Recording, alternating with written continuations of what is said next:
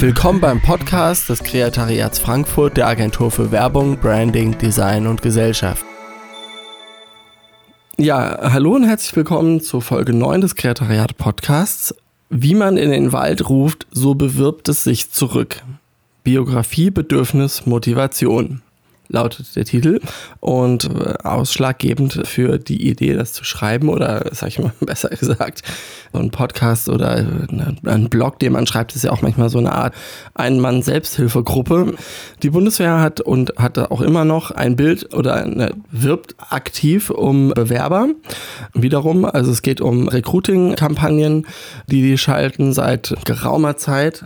Ja, und ein Bild finde ich immer besonders interessant und das ist, also es ist ein Kampfpilot, der in seinem Cockpit sitzt, der hat so einen, seinen Helm auf und die Maske eben noch auf und der guckt so Schulterblick nach hinten und da ist die Kamera und in die guckt er rein und er guckt so wahnsinnig ernst und so ein Schweißtropfen läuft ihm übers Gesicht und ich, also ich weiß nicht, was, was andere Leute da so empfinden, wenn sie so ein Bild sehen, aber bei mir war die Assoziation Männlichkeit, Schweiß, Rumgeballer. Die Bundeswehr fischt in Gewässern, in denen nicht die Fische unterwegs sind, die sie gerne hätte. Oder doch? Ich habe gestern mit einem Aufführungsvertrag meinen Job beendet, auch in eigener Sache. Okay, ich hatte in einer Designabteilung eines großen Architekturbüros als Senior gearbeitet, eigentlich ein guter Job, doch die Architektenscheiße kollidierte zunehmend mit meinem Charakter. Architekten wissen, glaube ich, oder ahnen, was ich meine. In einem Gespräch teilte ich einer Freundin die vor kurzem gewonnene Erkenntnis mit, warum so viele Architekten dumme Menschen sind, also uninteressiert an übergeordneten Zusammenhängen, kein tieferes Erkenntnisinteresse, in von keinerlei Faktenkenntnis getrübten Reduktion von Komplexität, leichtfüßig Entscheidungen treffen, oft eben ein Inselinteresse an Architektur, Design oder gerade so viel pseudowissenschaftlichen Geisteswissenschaften, wie man nach drei Gläsern Gin Tonic braucht, um die heiße Praktikantin zu beeindrucken. Es ist das Bild des Architekten, das ihm den Beruf selbst zum Verhängnis wird. Der oder die elegante, weltmännische Kreative, der irgendwann oder die irgendwann nachts am Schreibtisch eine Eingebung bekommt und die Idee aus ihm rausfließt, er den Entwurf äh, in der kreativen Ekstase zu Papier bringt, dann nach der Fertigstellung viel Applaus und vielleicht ein Preis. Zentral ist dabei der Charakter des Künstlers, der eigentlich außer Coolness nichts bringen muss.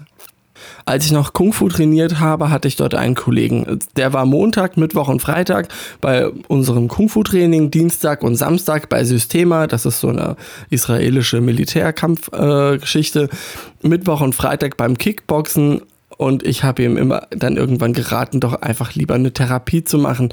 Das sei weniger anstrengend, äh, als sich auf diese Weise die Geister der Vergangenheit vom Leib zu halten. Er hatte sich nie gefragt, warum er sich so ein Kampfsportpensum antat. Also jetzt ohne konkretes Ziel, wie zum Beispiel eine KSK oder eine SEK-Bewerbung. Das hat aber System. Warum gibt es bei den Kampfsportlern so viele, die sich aus einer Rolle der Ohnmacht befreien wollen oder bei der Polizei so viele Aggressionsgestörte, bei den Architekten so viele Uninteressierte und äh, im Zölibat äh, der Kirche so relativ viele Homosexuelle? Also was in dieser Reihe der negativen Zuweisungen abweicht, das möchte ich ganz deutlich sagen. Da äh, habe ich tatsächlich überhaupt kein Problem mit, aber es ist tatsächlich einfach messbar. Die Antwort ist ziemlich trivial, doch wenn man die Frage nicht stellt, bekommt man sie eben nicht. Jobs, Aktivitäten, Produkte bestehen in unseren Köpfen aus einer Vielzahl von Attributen und Bildern, die von dem eigentlichen Subjekt, zum Beispiel dem Job, losgelöst existieren, ihm jedoch zugewiesen sind. So weiß man zum Beispiel, dass man im Zölibat keinen Sex mit Frauen haben muss, dafür viel Zeit mit Männern verbringen wird.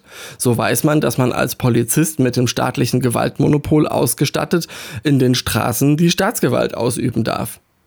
Sehen wir uns die aktuelle Bundeswehrkampagne nochmal an und fragen uns dann, wer sich wohl davon angesprochen fühlen könnte und welche Gruppe von Bewerbern das erzeugen kann. Wir sehen einen kernigen Typen, der dem Betrachter einen mehr als ernsten Blick aus dem Cockpit seines Kampfjets zuwirft. Offenbar ist gerade die Haube hochgegangen, er trägt noch die Atemmaske und Helm, ihm steht der Schweiß im Gesicht. Alles ziemlich männlich und als Identifikationsfigur für junge Erwachsene geeignet. Ich habe versucht, intersubjektiv an das Bild heranzugehen, wirklich.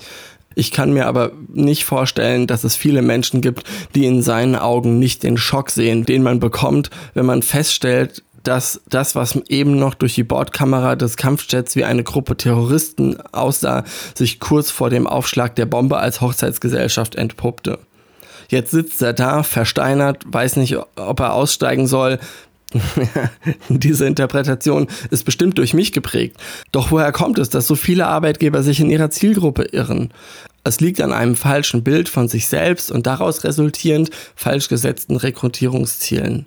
Martialisch inszenierte Darstellungen ziehen Kandidaten an, die sich nach Männlichkeit, Schweiß und Gewalt sehnen oder den damit verbundenen Attributen, eben Stärke zum Beispiel.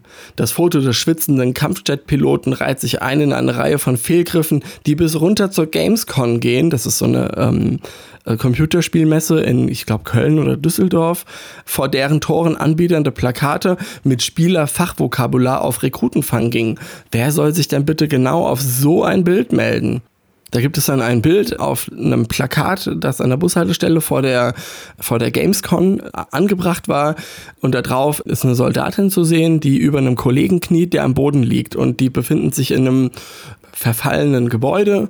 Also das Fenster hat keine Fensterscheiben mehr. Irgendwie ist vielleicht, man weiß nicht, ob das einfach ein altes Gebäude ist, in dem er sich nur ausruht, aber es sieht irgendwie nicht danach aus, denn darüber steht Double Kill, Multi Kill, Ultra Kill, Rampage und dann MMM Monster Kill.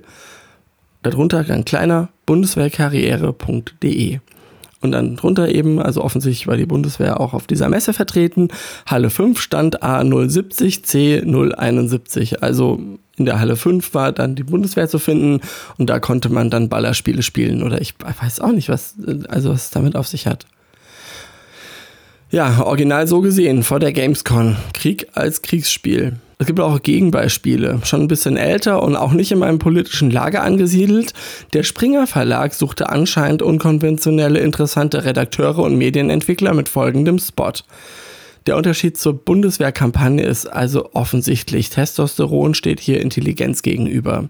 Ähm, witzigerweise geht es dabei auch um äh, Ballerspiele.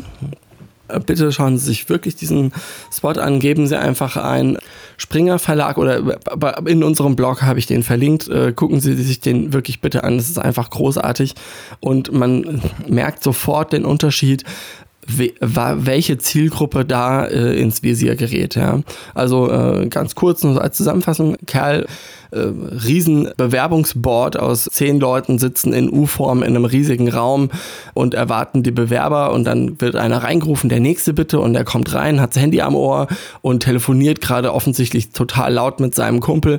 Also, ah ja, ey, wie der Schröder den weggefreckt hat, das war so krass, ey, und Alter, die voll reingeballert und die Killrate, ey, so krass und knallt dann einem der Leute von diesem Bewerberboard, die dann mittlerweile total irritiert rein reinschauen, so ein Paket hin und meinte, hier bitte mal verteilen, äh, aber noch nicht reingucken. Ja? Und führt dann in aller Ruhe sein Telefonat zu Ende und beginnt dann so eine super schnelle äh, total knackige Präsentation ja, und schreit die dann zum Schluss auch an und so. Also ist völlig überdreht, der Kerl. Viele sehen in dem Typen nur einen lauten Vollidioten. Ich würde aber gerne das Konzept sehen. Ja, und hier wird einfach das Rekrutierungsziel deutlich. Unkonventionelle, freche, laute, intelligente Typen, die auch mal noch ein Gespräch zu Ende führen, bevor sie sich dann um die Leute im Raum kümmern. Das Learning aus den beiden Beispielen ist jedenfalls, gehen Sie einen Schritt zurück und fragen Sie sich, welches Zielgruppenprofil Sie mit der Kommunikationsmaßnahme erreichen wollen. Auf welche Trigger sprechen die an? Wie komplex darf die Botschaft sein? Auf welchem Kanal und wo spiele ich die aus? Hier möchte ich auf meine Rekrutierungskampagne für ATP hinweisen. Das ist dieses Architekturbüro, in dem ich zuletzt gearbeitet habe. Da habe ich nach allen Regeln der Kunst alles beachtet, was es in der frühen Kampagnenplanung ausschlaggebend ist und was es zu beachten gibt. Personalbedarf, Rekrutierungserfolg definieren Rekrutierungsziel und Fokus. Zielgruppenprofile definieren die Art der Ansprache sowie die Kanäle und den Medieneinsatz.